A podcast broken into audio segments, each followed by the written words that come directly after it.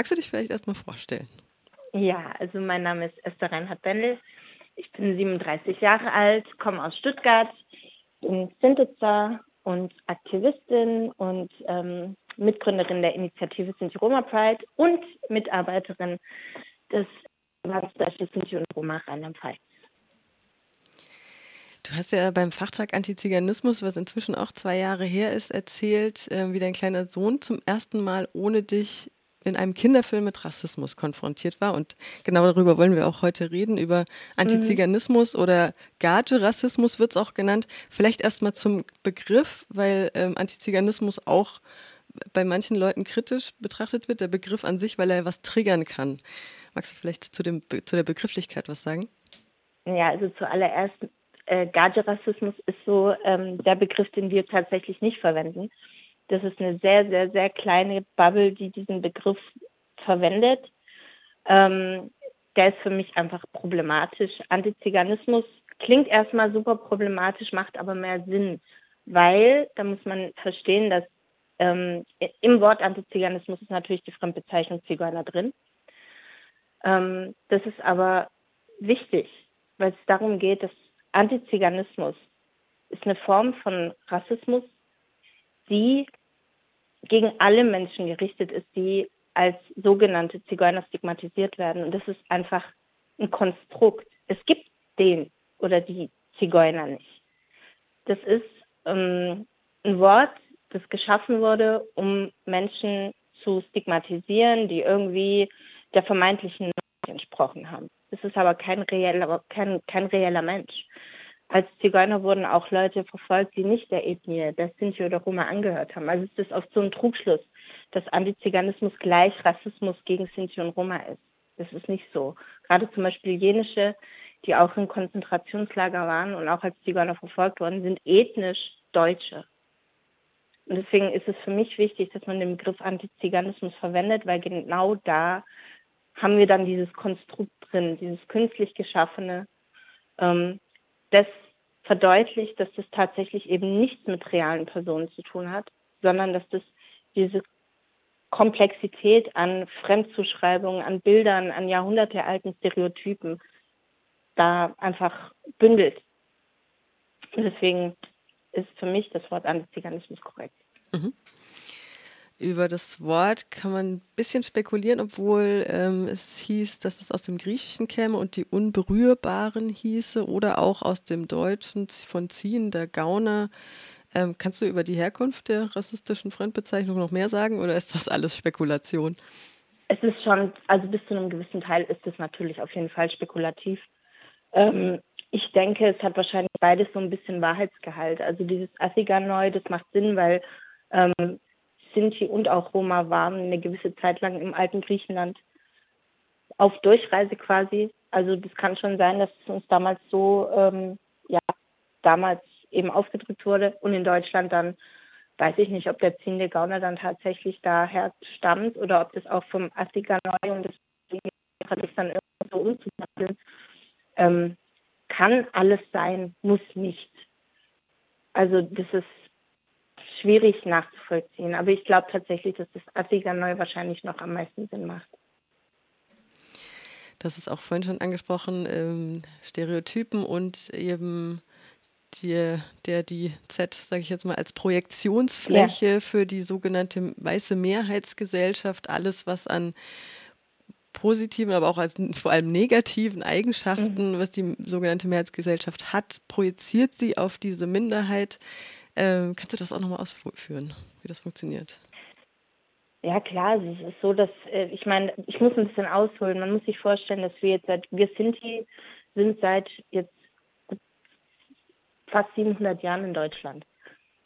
Damals gab es noch keine Migranten in dem Sinne. Also wir kamen quasi aus Indien, Pakistan hierher. Wir waren so ziemlich das Allerdunkelste, was man hier jemals gesehen hat. Wir haben eine andere Sprache gesprochen.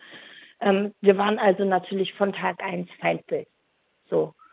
Und dieses Feindbild, das hat so bedrohlich gewirkt auf die Menschen damals, dass ähm, von Anfang an unseren Leuten verboten wurde, zum Beispiel ähm, sich für längere Zeit in Städten aufzuhalten. Wir durften, also wir durften keinen festen Wohnraum haben in Städten. Das war uns untersagt. Ähm, gleichzeitig war das dann die Zeit, wo Luther gerade seine Schriften verfasst hat. Und die waren gleich ähm, ja super feindselig. Also wir wurden dann eben als Hexer und Teufelsanbeter und ähm, also alles Schlechte wurde da quasi verschriftlicht und es waren ja die ersten Schriften, die quasi zugänglich waren für den Otto Normalmenschen. Und das hat sich gehalten. Dadurch, dass die Menschen jahrhundertelang quasi ausgeschlossen waren, systematisch, hat man denen natürlich alles überstülpen können, was man wollte, weil die Leute quasi gar nicht die Chance hatten, zu beweisen, in Anführungszeichen, hey, wir sind ganz normale Leute, weil die sofort ins Abseits gedrängt wurden. Und äh, du hast schon teilweise meine nächste Frage beantwortet, weil der Reichstag Ende des 15. Jahrhunderts hat ja hier in Freiburg stattgefunden tatsächlich, wo Sintize und Romnia für vogelfrei erklärt wurden. Ähm, und das äh, hatte ja über Jahrhunderte hinweg, was du auch gerade schon zum Teil beantwortet hast, ähm, krasse Folgen einfach für die Minderheit. Ähm, ich wollte vielleicht nochmal auf diesen sogenannten Positivrassismus eingehen, obwohl das dem ja auch nichts Positives abzugewinnen ist, ähm, weil es ja auch ja so eine sehr romantisierte Vorstellung von dem Leben von Sintize und Romnia gibt. Ähm, warum ist das aber eigentlich genauso gefährlich wie negative Stereotype und Klischees? Also ich muss dir erstmal gleich bitten, ähm, du genderst. Ähm, wir gendern unsere Eigenbezeichnung tatsächlich nicht, weil die kein generisches Maskulinum enthält. Das heißt, es ist komplett neutral. Das ist auch so was, das jetzt gerade ähm, die Welle macht. Und ganz viele Leute meinen das ganz gut. Und ähm, das finde ich auch lieb. Und ich bin Feministin durch und durch, aber es ist wirklich nicht nötig. Das ist für uns so. Und ich weiß, du meinst es gar nicht böse, aber mir ist es einfach wichtig, immer wenn ich es erkläre, dass wir tatsächlich nur von Sinti und Roma sprechen. Und da sind Männer, Frauen, diverse, alle Menschen mit ein quasi geschlossen. Nur damit du Bescheid weißt. Ja. ähm, das, das nächste ist, was hast du mich gerade gefragt? Siehst du, jetzt geht's schon los. ich weiß so am Gendern, dass ich dir das erklären muss, dass ich jetzt die Frage voll verteilt habe. Genau, ähm, also der, der Reichstag, genau, der hat ja hier stattgefunden Ende des 15. Okay. Jahrhunderts und hatte dann, wo eben Sinti und Roma als vogelfrei erklärt wurden. Mhm. Und ähm, die Folgen hast du teilweise schon ausgeführt, was das äh, jahrhundertelang für Folgen hatte. Mhm. Ähm, ah ja, genau eigentlich war, war meine Frage auf was ganz anderes hinabgezählt. Ich kann das jetzt einfach mal kurz ummodeln. Gut, dass du mir die Gelegenheit gibst. ähm, ich, wir haben ja einen Fokus, meine Kollegin Sterner und ich, auf ähm, Antiziganismus in den Unterhaltungsmedien, in der Kultur. Mhm. Und ähm, tatsächlich lief vor ein paar Jahren bei uns bei RDL, einem freien, emanzipatorischen, antirassistischen Radio, das äh, äh, Lied Z Junge von Alexandra mhm. ohne Kontextualisierung. Und ich war mhm. sehr befremdet, dass die, der, die Redakteurin das einfach so gespielt hat, ohne das eben zu dekonstruieren. Und ähm, ja, einer dieser, also dieses Bild, was in dem Lied gezeichnet wird, ist ja eigentlich ein durch und durch positives, ne? So dieses mhm. romantisierte, das sind ähm, so fahrende Leute und die haben da ihr Lagerfeuer und dann tanzen sie und die sind so lebensfroh mhm. und so bunt und am nächsten Tag waren sie aber weg. Und genau, das war der Punkt, ähm, worauf ich hinaus wollte, ähm, weil es dieses Gerichtsurteil von 1492 oder was hier in Freiburg eben für die Minderheit für äh, mhm. Folgen hatte, eben was, was ja. dieses Ziehen, Weiterziehen und auch dieses Sinti-Namen, diese äh, an, halbe Anonymität eben, genau, mhm. da, darauf wollte ich hinaus. Okay, also es ist so, dass in dem Moment, wo wir für vogelfrei erklärt wurden, hieß es, dass du uns auf offener Straße hast totschlagen dürfen, ohne Konsequenz. Das war so, das war so das Ultima, ultimative, ähm, ja, fast schon Todesurteil für unsere Leute, weil in dem Moment war klar, wenn die sich länger an einem Ort aufhalten, je länger sie wo sind, desto größer ist die Gefahr, dass tatsächlich irgendwelche täglichen Angriffe auf sie stattfinden. Was es natürlich ähm, umso wichtiger gemacht hat, dass die Leute möglichst schnell von einer schnell weg sind und Gefahr droht. Das war ja auch dieses, ähm, dieses romantisierte Bild dieses fahrenden Volkes und die haben das alle gemacht, weil die so Bock drauf hatten. Das entspricht natürlich überhaupt nicht der Wahrheit. Die Leute hätten mit Sicherheit gern auch ein kleines Häuschen gehabt, wo sie ihre Ruhe haben können und einfach ein normales Leben führen können. Aber das war nicht gegeben, weil einfach permanent eine Gefahr für Leib und Leben bestanden hat. Gleichzeitig hält sich dieses Klischee bis heute. Dieses, ja, das ist ja so, das verschwimmt ja so, dieses, gerade jetzt auch, das ist jetzt schon wieder so eine Modeerscheinung, dieses Hippie, Boho, Lifestyle-mäßige. Und man vergisst, oder viele Leute wissen es einfach nicht, das war nicht auf freiwilligen Stücken, dass die Leute gesagt haben, okay, cool, wir äh, sind jetzt fahren und wir müssen gucken, dass wir als fahrendes Volk um unser Dasein fristen und irgendwie schauen, dass wir unsere Familien so ernähren. Das war nicht gewollt. Das war einfach uns aufgezwungen, weil wir, wie gesagt, wir durften kein ähm, Eigentum erwerben. Wir durften nicht in Städten hausen. Wir haben also, wir, wir hatten die Optionen nicht, ähm, sesshaft zu sein. Genau, und die andere Frage, auch die hast du jetzt zum Teil schon beantwortet, ähm, dieses Bild eben aus dem Lied und auch ähm, gängige Stereotypen, die oft reproduziert werden, die sehr, sehr positiv sind, mhm. ähm, sind ja trotzdem auch total gefährlich. Warum? Ja, also es ist natürlich super problematisch, weil in dem Moment, wo man das so ja, romantisiert, verliert man erstens aus den Augen, warum die Leute zum Teil so gelebt haben. Zum, auf der anderen Seite ist es so super verharmlosend. Es ist so, dass die, die, die Leute, die dieser Minderheit angehören, seien es Sinti oder Roma, immer noch massive Ausgrenzung erleben.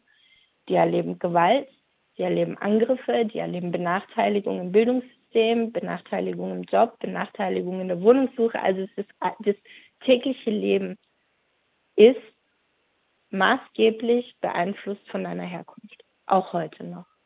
Und es verschwimmt einfach, wenn man das alles so ähm, ja, romantisch zeichnet mit Lagerfeuerromantik. Das hat einfach nichts mit der Lebensrealität zu tun. Und vor allem ist es auch so, dass diese Unwissenheit da einfach geschürt wird und auch ich heute noch ähm, erklären muss, dass ich eben nicht im Wohnwagen wohne, sondern ganz normal in einem Haus und dass meine Eltern eben auch nicht im Wohnwagen gewohnt haben und auch meine Großeltern nicht. Also das ist so, das ist für die Leute ganz abstrakt, sich vorzustellen, dass wir tatsächlich ein, als normaler Teil ähm, dieser Gesellschaft leben. Also das, das geht auch oftmals ganz schwer in Köpfe rein, weil diese Bilder, die man eben von klein auf lernt, die sind so präsent, dass die Leute nicht, nicht, fast nicht glauben können, dass wir eben tatsächlich ganz normale Leute sind. Ja, und das ähm, zieht sich halt auch schon seit Jahrhunderten durch. Und ja. ähm, ich, ich habe ein bisschen so, gerade auch nach der letzten Instanz, wo, ähm, nachdem hat ja auch der Fachtag Antiziganismus mhm. ähm, stattgefunden, so ein bisschen den Eindruck, dass Medien es versuchen, besser zu machen. Teilst du ja. diesen Eindruck? Ich teile den Eindruck, dass sie es versuchen. Ich muss aber, ich muss aber ähm, dazu sagen, dass es leider meistens missglückt. Und das ist halt, weil ich, also ich habe, ich spreche jetzt gar nicht so sehr von Medien wie, wie ja, Radio. Ich habe das Gefühl, da läuft es schon auf jeden Fall besser. Auch Printmedien sind zum Teil inzwischen weiter, aber wenn es im Fernsehen geht und im Film, habe ich das Gefühl, dass man einfach nicht, man möchte nicht auf diese Bilder verzichten man schafft ja ein Narrativ mit den Bildern, die man da, diese romantisierten Bilder. Man hat diese gewissen Farben und irgendwie dieses, ja, man versucht es einzufangen. Auch bei, bei Produktionen, die vermeintlich gut gemeint sind, hat man trotzdem immer wieder die Bilder, die eben genau auf das an, abzielen. Diese, entweder diese extrem romantisierte Version und auf der anderen Seite dann ähm, dieses andere Extrem, wo man diese Armut zeigt und man sieht Schmutz und man sieht ähm, verwahrloste Siedlungen. Das sind so diese zwei Extreme. Man sieht aber nie die Realität, weil die ist uninteressant, weil die ist ja langweilig. Und das ist halt was, was ich bedauerlich finde, weil es wäre wünschenswert, dass wenn man schon was macht, dass man es richtig macht. Und es passiert halt leider noch nicht. Das äh, zeugt ja auch davon, dass einfach antiziganistische Stereotype total tief sitzen und vielleicht auch gar ja. nicht hinterfragt wird bei den, werden bei den Medienschaffenden. Ja.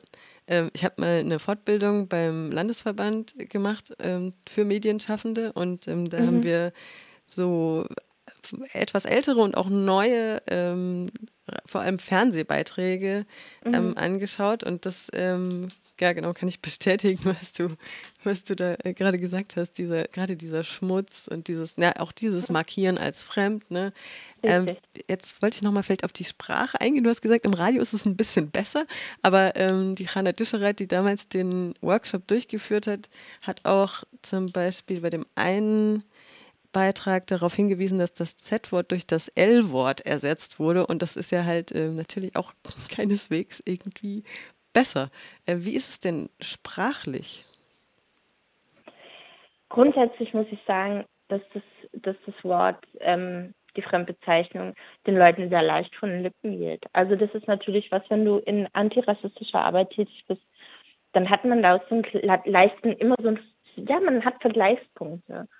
Ähm, wir haben Kontakte und Kolleginnen und Kollegen in der Community, wir haben Kollegen und Kolleginnen in der jüdischen Community. Und ähm, e egal wo, man hat das Gefühl, dass man inzwischen mehr auf sensible Sprache achtet. Also man hinterfragt sich. Ähm, das N-Wort über die Lippen zum Beispiel. Das Z-Wort hingegen ist das ist so also tatsächlich irgendwie dann ähm, zum Beispiel einen Beitrag auf Social Media hat, wo dann irgendwie ähm, Kommentare stehen, die dann ähm, reproduzieren ständig und man dann darauf hinweist. Ja, aber wir haben das immer gesagt. Aber das ist ja nicht böse. Und dann ist da mindestens einmal irgendwie so eine äh, äh, ja, ältere Dame, die dann gut für mich auch immer mit. Weil es ist halt, es steckt so fest drin, dass die Leute das ja auf der einen Seite nicht hergeben wollen, weil sie es nicht verstehen. Auf der anderen Seite habe ich auch das Gefühl, dass es ganz viel damit zu tun hat, ähm, wie man uns tatsächlich sieht. So, ich habe immer wieder das Gefühl, da schwingt sowas mit rein von wegen, ja, die brauchen diese Sensibilität nicht. Die haben das, die haben das nicht verdient. Das sind, ja, das sind halt tatsächlich irgendwelche komischen Typen. Das passt schon. das ist das, was ich so sorry. Ja. Das war gerade der, der, der, die Verbindung ein bisschen abgehackt. Äh, oh. Den, ich habe okay. tatsächlich nur so Teile verstanden. Okay, dann ich, ich wiederhole mich mhm. einfach kurz, ja, so gut ich kann. Ähm, ich habe eben das Gefühl, dass das Z-Wort den Leuten leichter von den Lippen geht. Also man hat schon, es, es besteht inzwischen mehr Sensibilität in der Sprache.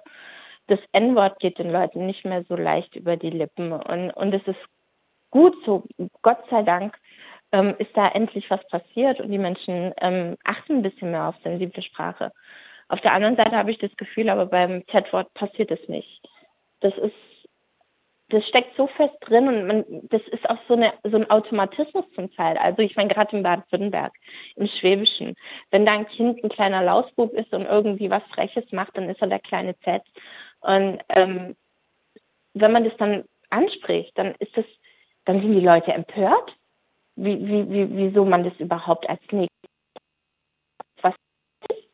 das, als Kind wollte ich das auch immer sein, kriegt man dann zu hören. Und das sind so, das ist auf eine Art verstörend, weil ähm, man merkt einfach, wie weit die Leute weg sind tatsächlich von uns und wie wenig ähm, Wissen darüber herrscht. Und wie, wie fest diese, dieses romantisierte Bild auch in den Köpfen ist. Und auf der anderen Seite hat man dann die, äh, die Soße, äh, die Grillsoße, auf die man dann, das wenn man den Leuten diesen Namen wegnehmen möchte und das einfach irgendwie in Paprikasoße umbenennen möchte, hat man das Gefühl, man entreißt ihnen irgendwas ganz Essentielles. Man möchte nicht verstehen, dass es eine Fremdbezeichnung ist, eine, eine rassistische Fremdbezeichnung, die wir uns selbst nicht ausgesucht haben. Und ich glaube, es reicht eigentlich, wenn ein Mensch sagt, du, ich möchte das nicht, weil wir haben es so nie genannt, dann ist es eigentlich Grund genug, einfach ein anderes Wort dafür zu nehmen. Dann nehme ich von Sinto, Sinto oder Sintetza oder Roma oder, oder Romni. Das ist, ähm, das sollte nicht wehtun. Aber es tut offensichtlich weh. Und das ist genau das, wo ich sage, bei uns, da mangelt es den Leuten einfach an, an Sensibilität. Ja, es ist wahrscheinlich so dieses Gefühl, was ja gerade so, so, in der Mehrheitsgesellschaft um sich greift, die wollen uns was wegnehmen. Das haben wir schon genau. so gemacht. Ähm, ich Richtig. dachte gerade hier an den jungen Häuptling Winnetou, da gab es ja einen relativ großen mhm. Aufschrei und öffentliche Aufmerksamkeit. Ähm, ja. Antiziganismus in Kinderfilmen ist aber total präsent. Ihr habt ja auch eine Gruppe ja. gegründet, wo ihr jeden Abend eigentlich mehrere äh, Fälle und Kinderfilme reinschreibt. Und ähm, du hast auch eben, du hast ja erzählt, aber das habe hab ich vorhin schon ähm, erwähnt, wie du mhm. vor zwei Jahren hast du erzählt, wie dein Sohn zum ersten Mal ja. ohne dich im Kinderfilm mit Rassismus konfrontiert war. Und ähm, das war ja eine total krasse Erfahrung so für, also für ihn und für dich ja. auch, oder? Was hat, was hat das mit Richtig. euch gemacht? Na, also das war, äh, also auf der einen Seite bis heute selbst darüber erschrocken, dass es mich tatsächlich überhaupt erschrickt, dass sowas passieren kann. Ähm, ich weiß, mein Sohn hat äh, nachmittags, wollte da einen Film anschauen und ich bin da auch relativ doll hinterher, dass ich schaue FSK und was ist das und habe ihm dann auf Netflix ähm, die äh, Vorstadtkrokodile angemacht und äh, habe dann irgendwie äh, nebenher gekocht und irgendwann ruft sie mich aus dem Wohnzimmer und er meinte, Mama, Mama, Mama, die haben das Wort gesagt. Und das, was ich interessant fand, mein Sohn war damals ähm, sechs. Er hat zu mir gesagt, Mama, und die haben das auch, die haben das ganz als Kind das schon realisiert, dass das abwertend auch, also richtig abwertend gemeint ist. Und das das hat mir so leid getan. Ich habe dann zurückgespult und habe mir das nochmal angeschaut und war wirklich baff, ähm, wie das da wird. Und habe dann natürlich mit meinem Sohn darüber gesprochen. Und er wusste da schon natürlich, dass das Wort nicht schön ist und der bezeichnet sich selbst auch nicht so, wie wir alle nicht, aber dass das wirklich so, ja, in seinem persönlichen kleinen Zuhause, wo es eigentlich sein, sein sicherer Hafen sein soll, dass es ihn da trifft. Mit sechs. Das hat was mit meinem Kind gemacht und es hat was mit mir gemacht. Und es sind halt Lebensrealitäten, die ja jetzt nicht nur ich erfahre, die erfahren alle äh, Angehörigen dieser Minderheit, die ihrem Kind diesen Film angemacht haben und sich nichts Böses dabei gedacht haben. Und das sind Sachen, die rücken dir irgendwie, ja, nochmal so das Bild auch zurecht. Deswegen haben wir hier ziemlich Und wo Kinder das sehen, realisieren die natürlich auch, dass sie ein beschissenes Standing haben. Sorry, dass ich das so sage. Ähm, das macht was mit dem Kind. Also, und das sind Sachen, die als Mama für mich ganz schlimm sind. Und das ist auch was, wo ich sage, dass wir da auch ähm, viel in Verbindung sind mit Medienschaffenden einfach, weil wir sagen, und gleichzeitig sagen wir immer, das alles, das ja. So, jetzt ist gerade die Verbindung wieder schlecht gewesen. Wie äh, war denn die Reaktion von den Medienanstalten, mit denen ihr Kontakt habt? Also der ja, war eine. Oh je, ich höre ja. dich gerade gar nicht. Warte mal. Oh Geh mal raus. Mhm. Oh, hörst du mich? Ich bin auf dem Balkon. Ich hoffe, hier ist leise. Jetzt ist es besser. Ist besser, gut. Mhm. Also wir waren damals nach der letzten Instanz in Kontakt mit dem WDR. Und ja, ich würde jetzt einfach mal so behaupten, die haben relativ wenig draus gelernt. Ähm, ja, definitiv sogar relativ wenig draus gelernt. Das waren so, ja, verzweifelte Versuche quasi, sich äh, die Hände dann in Unschuld zu waschen und ähm, mehr war das nicht. Netflix hat damals gar nicht reagiert, nachdem wir das mit dem Film ähm, eben entdeckt haben und daraufhin Kontakt aufgenommen haben. Das sind, ja, das sind, das sind die Realitäten. Entweder es wird nicht reagiert oder es wird kleingeredet und pauschalisiert und ja, das ist ja, das ist ja nicht so gemeint. Also man hört tatsächlich auch von Medien solche Sachen. Ich weiß, wir hatten Kontakt damals mit, mit dem Spiegel aufgrund der diversen Reportagen, die eben besagte äh, Müllbilder sehr gerne reproduzieren. Und ähm, wir waren da dann in einem offenen Redaktionsmeeting via Zoom zugeschaltet und das, man konnte den Gesichtern deutlich ablesen, dass ein Teil ähm, tatsächlich zugehört hat und auch ähm, ja da Verständnis hatte für.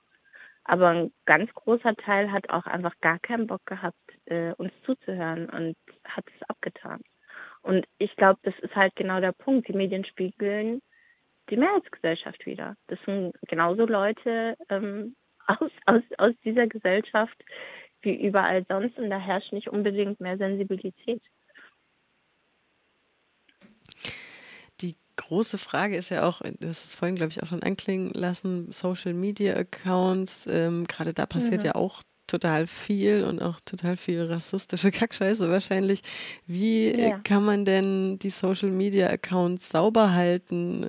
Also es gibt ja diesen Candy Storm, was so äh, gegenübergestellt wird zu einem Shitstorm. Du arbeitest ja viel mit sozialen Medien. Wie gehst mhm. du damit um? Also tatsächlich muss ich sagen, sauber halten ist eigentlich nahezu unmöglich, außer du blockst deine Kommentarspalte. Ähm, weil das es muggelt sich immer irgendwie irgendwas ein und ähm, das bei uns auf den Accounts ist es natürlich jetzt nicht so ein Riesenproblem, weil das ähm, ja das Publikum ist grundsätzlich eher die eigene Community und eher ähm, ja links eingestellte Menschen, antirassistische Menschen.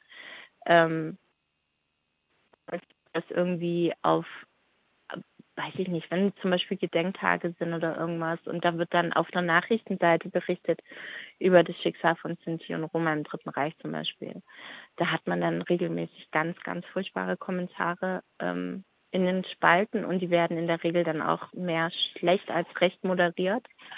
Und da ist es dann halt so, dass wir dann auch schon geschlossen da reingehen und Gegenrede halten und Kommentare melden. Aber das ist natürlich, ja, ein Tropfen auf den heißen Stein. Das muss man schon ganz klar so sagen. Also es ist, Social Media ist, was das angeht, einfach un komplett äh, unausgereift. Also gerade Facebook zum Beispiel, da hast du kaum die Option, antiziganistische Kommentare zu melden, weil die das gar nicht filtern. Also die, die, die check, die checken es irgendwie nicht, ähm, was tatsächlich antiziganistisch ist. Also ich hatte auch schon gedacht, dass ich dann irgendwie gesperrt wurde, ähm, weil ich irgendwie äh, versucht habe zu erklären, wieso was antiziganistisch ist. Also das ist ganz und ein Thema, das auf jeden Fall mehr Beachtung brauchen würde und vor allem die Seitenbetreiber der jeweiligen Plattform müssten da ganz, ganz andere Kriterien nochmal einbauen und, und, und Filtermechanismen, damit sowas einfach einfacher wird, weil das halt natürlich auch was mit da macht. Also ich meine, gerade junge Leute bewegen sich auf den Plattformen.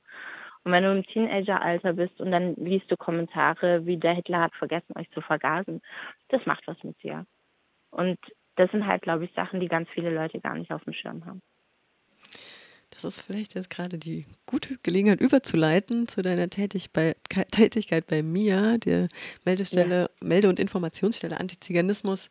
Du bist ja in Rheinland-Pfalz gelandet, glaube ich. Richtig. Wie kam Richtig. das?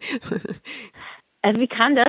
Das kam so, dass ich ähm, Kontakte nach Rheinland-Pfalz habe im Landesverband, also über die Arbeit von Sinti Roma-Pfalz ähm, haben wir uns da schon gekannt und hatten auch immer wieder äh, Schnittpunkte und ähm, gerade auch ähm, so Hate Speech Geschichten im Netz haben wir ja auch schon gemacht mit Sinti Roma Pride und da waren die Kollegen dann so nett und haben gefragt, hey, hast du Lust, da vielleicht gerade ähm, Social Media ein bisschen zu machen für uns so und hier ähm, antiziganistische Kommentare im Netz zu dokumentieren, dann habe ich gesagt, ja natürlich. Und so bin ich da gelandet. Magst du die Mia vielleicht erstmal vorstellen? Ja, also die Meldeinformationsstelle Antiziganismus, ähm, das ist ein Meldetool quasi. Da können antiziganistische Vorfälle gemeldet werden. Wir haben einmal, jetzt zum Beispiel wir im Jahr Rheinland-Pfalz, wir sind dann gebunden an Fälle in Rheinland-Pfalz, die in Rheinland-Pfalz passieren, seien es irgendwie antiziganistische Beleidigungen. Wir hatten auch schon tätliche Angriffe, also körperliche Gewalt. Da kann man sich dann an uns wenden.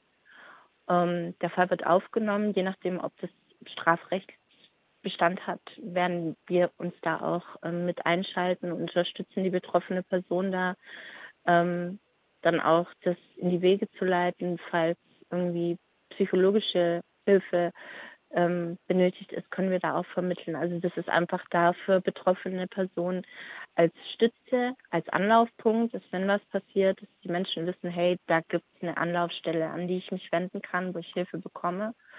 Ähm, Mia Bund, die sitzen in Berlin, die machen alle in Berlin, aber auch bundesweit Fälle. Wenn da jetzt irgendwo irgendwas passiert, kann man sich auch immer an Mia Bund wenden. Die machen das Gleiche. Und ähm, auf der anderen Seite wird natürlich so dokumentiert, was ähm, an Antiziganismus passiert. Wir haben so ein bisschen den Kontrollpunkt, einen Punkt, wo wir dann sagen können, okay, wir haben das verstärkt, zum Beispiel hier, wir haben das zum Beispiel verstärkt in Schulen. Ähm, gleichzeitig muss ich aber sagen, dass wir zum einen noch relativ jung sind, also muss da noch ein bisschen was passieren, damit da ganz viel Aufmerksamkeit auch hinkommt, dass die Leute wissen, hey, da kann man sich melden. Ähm, auf der anderen Seite ist es aber auch so, dass natürlich ganz, ganz, ganz viel, ähm, ganz große Dunkelziffer einfach herrscht, weil ganz viele Leute sich eben nicht melden leider und keine Hilfe in Anspruch nehmen und sowas auch nicht zur Anzeige bringen. Und es ist halt auch sowas ähm, bei uns in der Community. Wir wachsen ja irgendwo damit auf. Wir wachsen damit auf, dass wir rassistisch angelangt werden. Wir kennen antiziganistische Aussagen seit dem Kindergarten.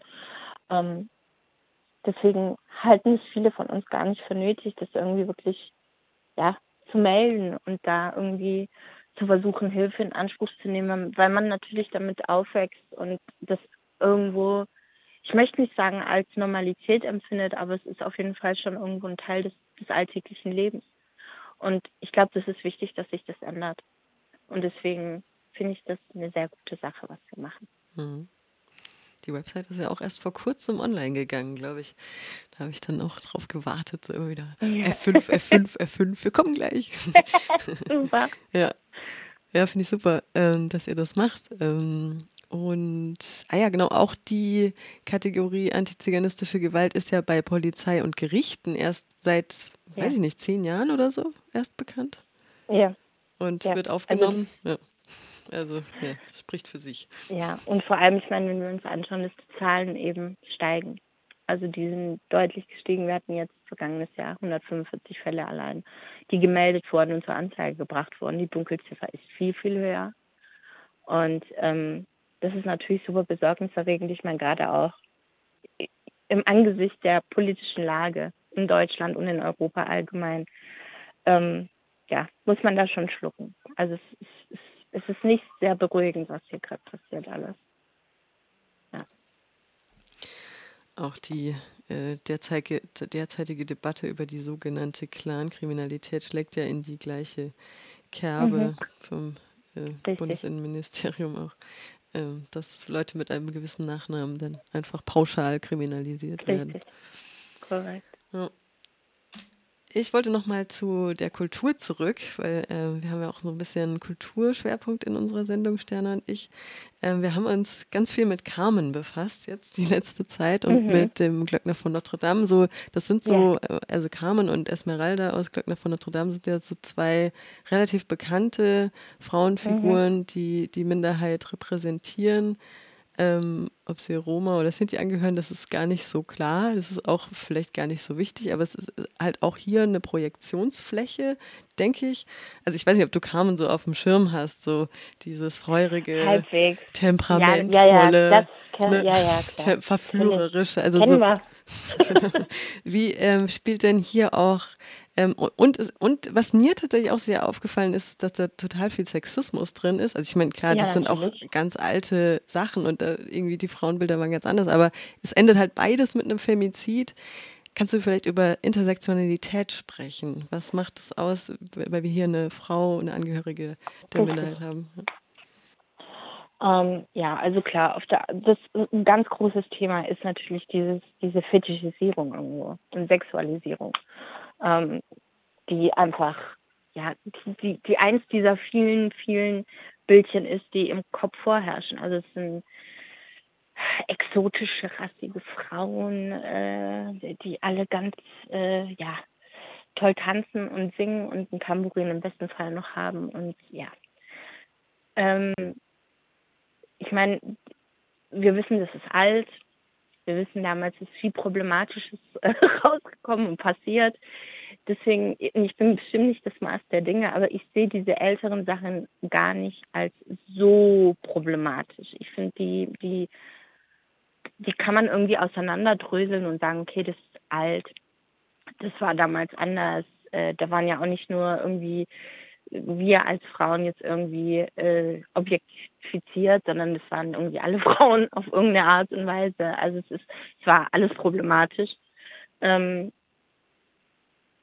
es ist natürlich trotzdem ein Problem, weil wenn du irgendwie, ja, als Frau dieser Minderheit angehörst, hast du natürlich auch tatsächlich heute noch diese Probleme. Also ich erinnere mich dran, ich, ich als junge Frau ähm, im Job, das war schon für manche Männer tatsächlich irgendwie ganz was Tolles. Also die fanden mich wahrscheinlich davor schon nicht ganz äh, schlecht, aber als sie dann gehört haben, auch noch, ich bin Sintetze, dann fanden die das noch viel toller.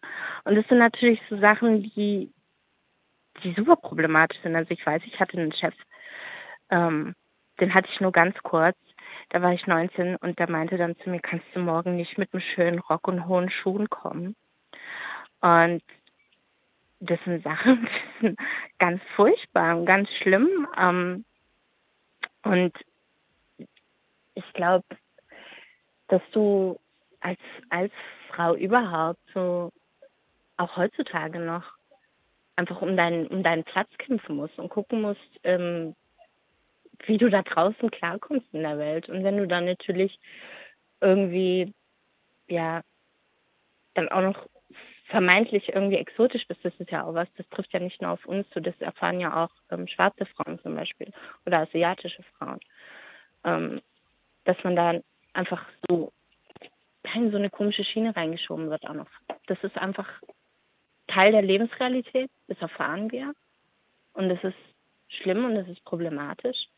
Aber umso wichtiger ist es halt auch für mich, dass ich heute sage, hey, wir müssen unsere Mädchen stärken, wir müssen unsere Frauen stärken die müssen da rausgehen und die müssen, ja, für sich selber einstehen können. Und das ist halt schwer, weil in dem Moment, wo du aufwächst und je nachdem, wo du aufwächst und wie du aufwächst, du schon massive Benachteiligungen erfährst seitens der Lehrer, von klein auf. Dein Selbstwertgefühl und dein Selbstbewusstsein sind ja quasi nicht gegeben. Das ist ja das ist ja so das erste Problem, dass du, wie sollst du eine starke Frau werden, wenn du von klein auf eingetrichtert bekommst, dass du irgendwie ja schlechter bist als andere. Und das ist so, das sind so Baustellen, die bei uns in der Community auch ein Thema sind und die auch wichtig sind und wo ich einfach auch hoffe, dass wir da ja, dass wir weiterkommen und dass wir unsere Kinder stark machen können, dass wir eben auch gerade über Bildung und so weiter ja, was erreichen können, damit Mädchen, Frauen, alle von uns einfach ein, ein, ein gutes Leben führen können, ohne irgendwie in irgendeine Schiene reingeschoben zu werden. Wenn du sagst, diese alten äh, Inszenierungen oder alten Opern jucken dich jetzt nicht so, aber das wird ja immer ja. auch noch neu aufgeführt. Da, äh, ja. Das ist ja die Frage, wie kann man es denn gut machen? Ich glaube, das kannst du gar nicht gut machen. Das ist ja das. Also, wenn du es wirklich gut machen willst, müsstest du es komplett umschreiben. Weil es halt irgendwie, weiß ich nicht, die Storys sind die Storys. So, ich kann die Bilder ändern und trotzdem ist es dieselbe Arie und trotzdem ist es dieselbe Storyline. Ich weiß nicht. Das ist halt, das ist halt das Ding so. Ich, ich weiß nicht. Ich, ich weiß es nicht. Also ich, ich finde, aber wie gesagt, ich bin nicht das Maß der Dinge, was das angeht, aber das sehe ich wirklich gar nicht so eng. Ähm, Gerade zum Beispiel beim Glöckner von Notre Dame, da, dann, wenn ich das für mich persönlich irgendwie versuche gerade zu rücken, dann sehe ich, das ist Jahrhunderte alt, mehr oder weniger. Der hat die Intention, mit der Hugo das geschrieben hat, die waren nicht negativ, gar nicht. Und das ist das, was, worauf ich mich halt fokussiere. Ich sehe das damals in der Zeit, in der Antiziganismus, Rassismus, alles was anders war, war Gefahr. Ähm, dass die Geschichte so geschrieben wurde, quasi in dieser Zeit, äh, in der dann hier die Kirche gesagt hat, boah, nee, hier die Teufelsanbeter und diese Heiden und weiß ich nicht. Das hat ja der Realität entsprochen. Und dass er das in diese, in der Geschichte aufdröselt. Das finde ich eigentlich gut. Also es ist natürlich nicht zeitgemäß. Heute hätten wir es anders gemacht. Aber für die Zeit, in der er es geschrieben hat, finde ich, das Ding war eigentlich gut gemacht.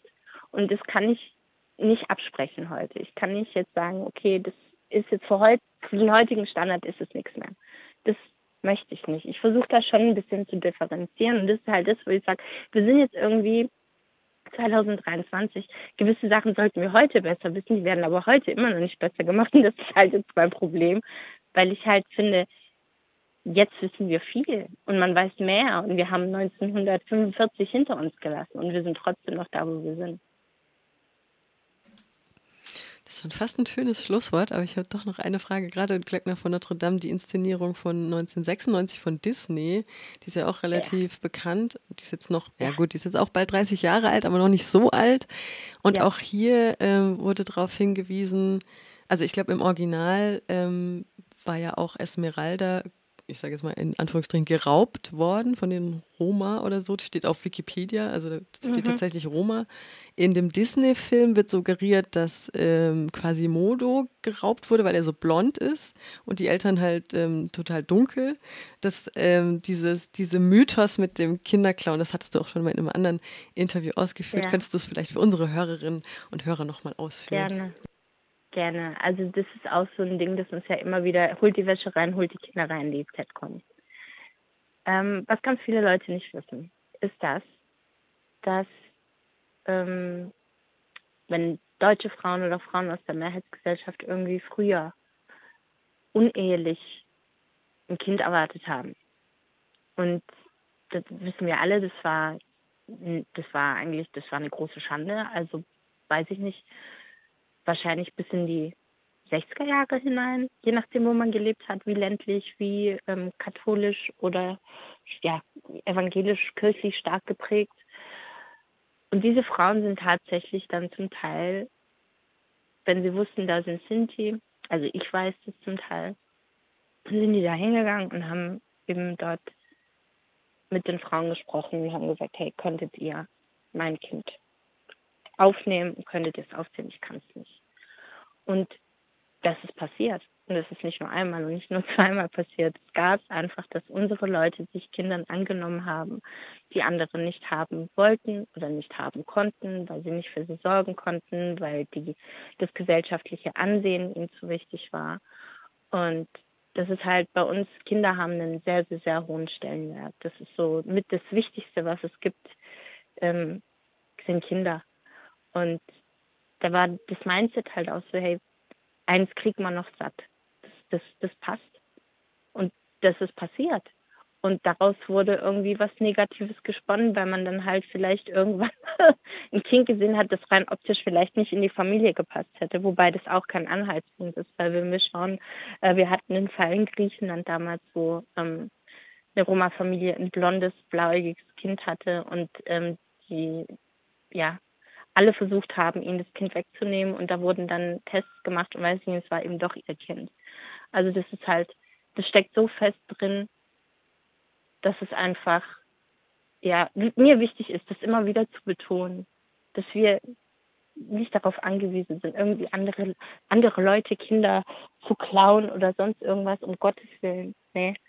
Ich habe eins und äh, das reicht. Aber ähm, es war tatsächlich so, dass die Leute geholfen haben. Und das ist wichtig, dass das endlich gehört und verstanden wird. Damit vielleicht dieses Vorurteil wenigstens langsam mal ein bisschen aus den Köpfen verschwindet umso wichtiger, dass du die Arbeit machst, die du machst. Vielen Dank für das Gespräch. Vielleicht kannst du noch einen ähm, Ausblick geben, irgendwie was äh, positiv ist wahrscheinlich nicht so drin. Ne? Wir sehen jetzt, wo die Gesellschaft hintendiert. Aber wie können wir denn als, weiß ich nicht, Medienkonsumentin, Medienschaffende, wie können wir es besser machen? Ach, ja, also grundsätzlich ähm, glaube ich, ganz wichtig ist immer, dass man sich kennenlernt irgendwo für Menschen, die einfach keinen Berührungspunkt hatten, vermeintlich. Die können sich informieren. Ich meine, jeder, der auf Social Media unterwegs ist, kann sich dort diverse Accounts anschauen von Angehörigen der Minderheit. Ähm, man kann sich informieren. Wir haben alle Zugang zum Internet. Es gibt Bücher, es gibt alles. Also das allererste ist mal überhaupt Information und sich dann selbst hinterfragen so ein bisschen. So, was ist die rassistische Prägung, die ich mitbekommen habe? Mit was bin ich aufgewachsen? Was verletzt diese Menschen, ohne dass ich das vielleicht bewusst mache oder bewusst sage. Also es ist einfach dieses, dieses ganz normale, grundsätzliche, seid nett zueinander, versucht dem anderen, eurem Gegenüber nicht weh zu tun. Ich glaube, wenn wir das einfach einhalten, alle, dann ist alles ein bisschen besser und das wird alles leichter für jeden von uns. Ich glaube, das ist so das erste Ding dass man sich ein bisschen damit befasst und damit man, dass man einfach reflektiert auch vielleicht sich selbst und dann schaut, was kann man besser machen. Mehr muss gar nicht passieren.